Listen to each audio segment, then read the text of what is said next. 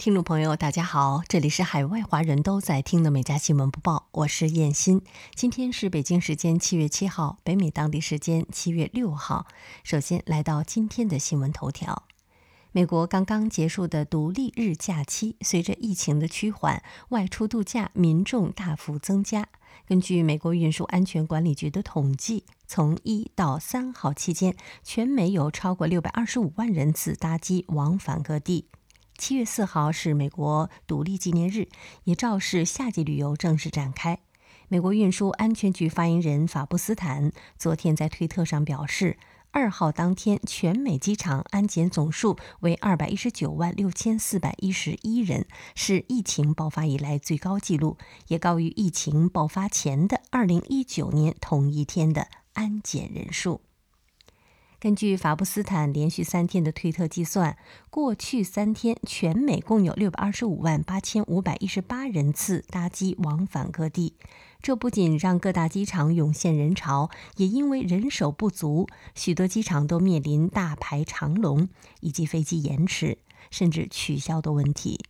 美国汽车协会也预测，从一到五号，全美将有四千七百七十万人移动，包括搭机、搭乘火车或巴士，或是自行驾车出游，比去年增加了百分之四十，也是有记录以来美国国庆第二高的旅行人数。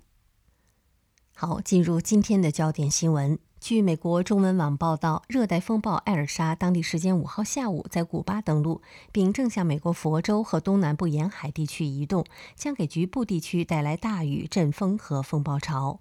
五号，佛州有近九百万人处于热带风暴的预警之下。此前，预报员将热带风暴预警沿该州西海岸向北延伸，风暴警告沿狭长地带向西延伸。佛罗里达群岛部分地区以及佛州西海岸的热带风暴警告已经生效，佛州其他地区也发布了热带风暴预警，包括佛罗里达湾。位于迈阿密的美国国家飓风中心表示，预计风暴将会在六号和七号接近或穿过佛州西海岸的部分地区。佛罗里达群岛预计将于五号晚上迎来风速为每小时三十九英里以上的热带风暴状况，佛州西海岸也即将于六号开始迎来大风的天气。美国第二百四十五个独立日即国庆日，也是拜登政府此前定下的让百分之七十成年人都接种新冠疫苗的时间点，但事实上，美国只有二十个州达成了这一目标。报道称，完成百分之七十这一目标的州或地区大多在东北部和大西洋地区。其中，佛蒙特州的疫苗接种率是最高的，为百分之八十五点三；其次是夏威夷，为百分之八十三点五；华盛顿特区、波多黎各和关岛也达到了百分之七十。而接种率低的州大部分都在南部。据 CNN 介绍，在四月中旬，美国的疫苗接种速度达到峰值，当时的七天平均接种剂次数超过三百三十万，每天有一百八十万人完成疫苗接种。但这一速度没有维持住，截止到七月三号，美国的七天平均接种剂次降至约一百一十二万剂，每天约有六十八点五万人完成接种疫苗流程。华盛顿大学日前发布的研究显示，人类最长寿命在二十一世纪将会继续上升，有可能高达一百二十五岁以上。该研究主要作者皮尔斯、华盛顿大学社会统计学教授拉夫特利利用统计学的贝氏推论估算，目前全球最高龄纪录一百二十二岁势必被打破，本世纪极有可能会出现一百二十五到一百三十二岁的人瑞。皮尔斯和拉夫特利预测，2020年到2100年，13个国家及地区最长寿命，并发现本世纪打破目前最长寿的记录。1997年过世法国妇女卡尔芒的一百二十二岁又一百六十四天，几率接近百分之百。拉夫特利提到，极长寿人瑞仍非常罕见，他们代表了特定族群。即使随着人口增长和医疗保健的进步，特定年龄之后的死亡率仍会趋于平缓。活到一百一十岁的人再活一年的几率，跟活到一百一十四岁的人大致都是百分之五十。据加拿大广播公司五号报道，加拿大西部遭遇极端高温和雷电天气以来，受影响最严重的不列颠哥伦比亚省已出现超过六百八十起山火，过火面积近九百平方公里。不列颠哥伦比亚省山火服务部门称，截止到五号下午，该省仍有一百九十九起活跃山火，三分之二都被列为失控的状态，四十六起在过去两天内开始蔓延。其中五起严重山火已经迫使政府发布撤离令。目前，该山火已经超过六百八十起，过火面积接近九百平方公里，这一面积是过去十年同期平均值的三倍。为支援不列颠哥伦比亚省，一百名来自加拿大东部地区的消防员已经出发，将被部署到该省内陆地区。联邦政府官员称，加拿大军方也会为扑灭山火提供空中支援。据报道，联合国近日发布的世界城镇化展望报告对全球人口超过一百万的最大城市进行了排名，排在前十位的最大城市中，亚洲就占了七席。全球最大的十座城市拥有约二点三三亿人口，其中排在第一位的是日本东京，拥有三千七百五十万人口；大阪则以一千九百二十万人口排在第十。印度首都新德里以两千八百五十万人口成为全球第二大城市，经济中心孟买以两千万人口排名世界第七。中国也有两座城市进入了前十榜单。金融大都市上海以两千五百六十万人口排名世界第三，首都北京则以一千九百六十万人口排在第八。榜单中只有三个城市不是来自亚洲，分别是排名第四的巴西城市圣保罗，排名第五的墨西哥首都墨西哥城，以及全球第六大城市埃及首都开罗。当地时间七月五号，美国亚马逊公司创始人、亿万富翁贝佐斯正式卸任该公司 CEO 一职。亚马逊的生意正越做越红火，有人猜测贝佐斯此时离任或是另有隐情，也有人对贝佐斯离开后的亚马逊表示担心。不过，一身轻松的贝佐斯本人似乎还没有想那么多，因为他正在准备离任后的第一件大事儿——飞向太空。正如微软创始人比尔·盖茨两千年辞任总裁后，曾继续担任董事长；谷歌公司创始人之一的拉里·佩奇退出管理层后，继续在决策层出力一样，仍在幕后的贝佐斯应该也不会只顾玩乐。亚马逊未来走向何方，他仍是最大的主心骨。亚马逊首席财务官布莱恩·奥斯拉夫斯基认为。贝佐斯不是走了，他只是有了一份新的工作。美国南太浩湖边的沙滩上，一只成年熊妈妈带着它三只的幼崽来消暑。他们一家在沙滩上晒太阳，又在水里游泳。幼崽们还打闹在一起。他们身边有很多游客，但似乎丝毫不害怕。游客们也站在不远处看着他们。这件事儿的原因可能是这些熊患有脑部炎症。因为它们在行为上更像小狗，对人类很友好，并且不害怕。没有这种疾病的熊通常是会避免与人接触的，除非他们被迫在人类周围寻找食物。宝拉·埃尔南德斯是一名失业的单身母亲，她住在哥伦比亚波哥大一个山坡上的棚户区。他家没有互联网让孩子上网课，也没有钱打印家庭作业。结果是，自从附近的学校因新冠疫情关闭以来，他的孩子已经有十五个月没有上过课了。他说：“一想到会给孩子留下一个什么样的未来，就会大哭。”埃尔南德斯的痛苦是整个拉美正在上演的代际危机的一部分。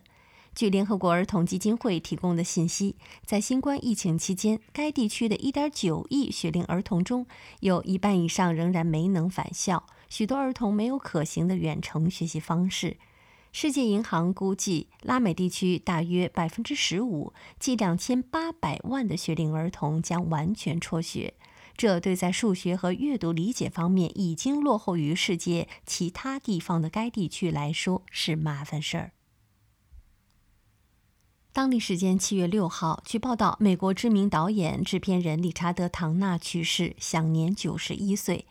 华纳兄弟影业所发布的悼词：“谢谢你帮助我们相信人可以飞”，引人泪目。理查德·唐纳生前好友、曾指导过《侏罗纪公园》等影片的导演史蒂文·斯皮尔伯格发文哀悼。作为一名由演员成功转型的导演、制片人，唐纳的电影人生不得不提到一部电影，就是1978年其执导的超级英雄电影《超人》。这部电影上映后，连续占据北美票房榜冠军位置十一周，还一举斩获了土星奖最佳科幻电影奖。美国第三大城市芝加哥五号凌晨发生一起飞车枪击案，造成两人死亡、四人受伤，伤者中有一名未成年人，情况危急。芝加哥警方称，五号凌晨一点五分左右，一辆汽车在途经芝加哥南沃八十大道时，车内有人突然开枪，路边共六人遭枪伤，其中两人伤势严重，被送医后不治身亡。近期，美国多个主要城市枪击事件持续增加。据美国非营利机构枪支暴力档案公布的数据，截止到七月五号，美国今年已经发生了三百三十起造成四人及以上受伤或死亡的大规模枪击案，与去年同期相比呈两位数的百分比增幅。全美因枪支暴力造成的非自杀性死亡人数已经超过一万人。一家总部位于美国纽约的初创公司 Somatic 开发了一款全自动厕所清洁机器人。这款无人操作人工智能机器人利用虚拟现实技术为商业建筑提供厕所清洁服务。它可自己打开门、乘坐电梯，自动为商业建筑提供厕所清洁服务。服务包括对指定的区域进行清洁、消毒、吸尘、吹干等。该机器人利用内置激光雷达和系列传感器进行移动和作业，进行远程设置，并利用 VR 进行试运行后就可以开始工作。一次充电可工作八小时，之后可以自动返回充电并重新武装自己，比如重新填满清洁剂等。据英国地铁报七月五号报道，国外一名女子在社交账号上上传了丈夫用水平仪测量后给自己剪发的有趣的视频。这名女子觉得自己的长发需要剪掉一点，于是请丈夫来帮忙。为了确保剪得平直，丈夫拿出自己的水平仪，在测量了几次后，成功帮妻子修剪了头发。网友对丈夫的行为表示赞许。有人写道：“我喜欢他的水平仪和三重检测，两三次一次检好。”美国爱达荷州男子大卫拉什用一分两秒四十四就把妻子詹妮弗从肩膀到脚趾都裹上了保鲜膜。他们此举是为了打破这项挑战的吉尼斯世界纪录。目前纪录由印度人卡麦勒·凯斯瓦尼在今年一月创造的一分二十九秒。大卫的记录快了近三十秒，虽然成绩还需要吉尼斯世界纪录的认证。大卫拉什以打破世界纪录为职业，他拥有近两百项吉尼斯世界纪录的头衔。当地时间七月四号，在英国苏格兰爱丁堡市，一名敬业的外卖员被拍到脱下袜子和鞋，趟过洪水淹没的街道为顾客送餐。视频显示，这名外卖员骑自行车送餐时，遇到了一段路被洪水淹没，于是他脱下运动鞋和袜子，把自行车扛起来，赤脚从水里走了过去。期间还在水里绊了一下，差点摔倒。报道称，三十一岁的劳拉·蒙罗从自己的窗口拍下了这一事件，并分享在脸书上。网友们纷纷称赞这名外卖员的努力。据介绍，外卖公司的总经理表示，公司正在寻找这名外卖员，并会奖励他。美国匹兹堡的劳力·波佩克目睹宠物猫霍利从紧闭的门下穿过，震惊不已。视频显示，七岁的霍利挑战了物理学，像液体一样将身体从一扇紧闭的门下的缝隙穿过。波佩克一边拍摄一边说：“这太疯狂了。”随后，他用尺子测量后，发现门下的缝隙仅有三点八厘米到六厘米。波佩克将视频上传到了社交媒体上。他说：“我们的猫变成了一只液体猫，从门下离开了房间。”据介绍，猫是非常灵活的，因为它们的脊椎比其他大多数动物可以旋转更多，而且猫的锁骨也是很小的，可以把肩膀挤在一起。好，以上就是今天美家新闻播报的全部内容，感谢收听，我们明天再会。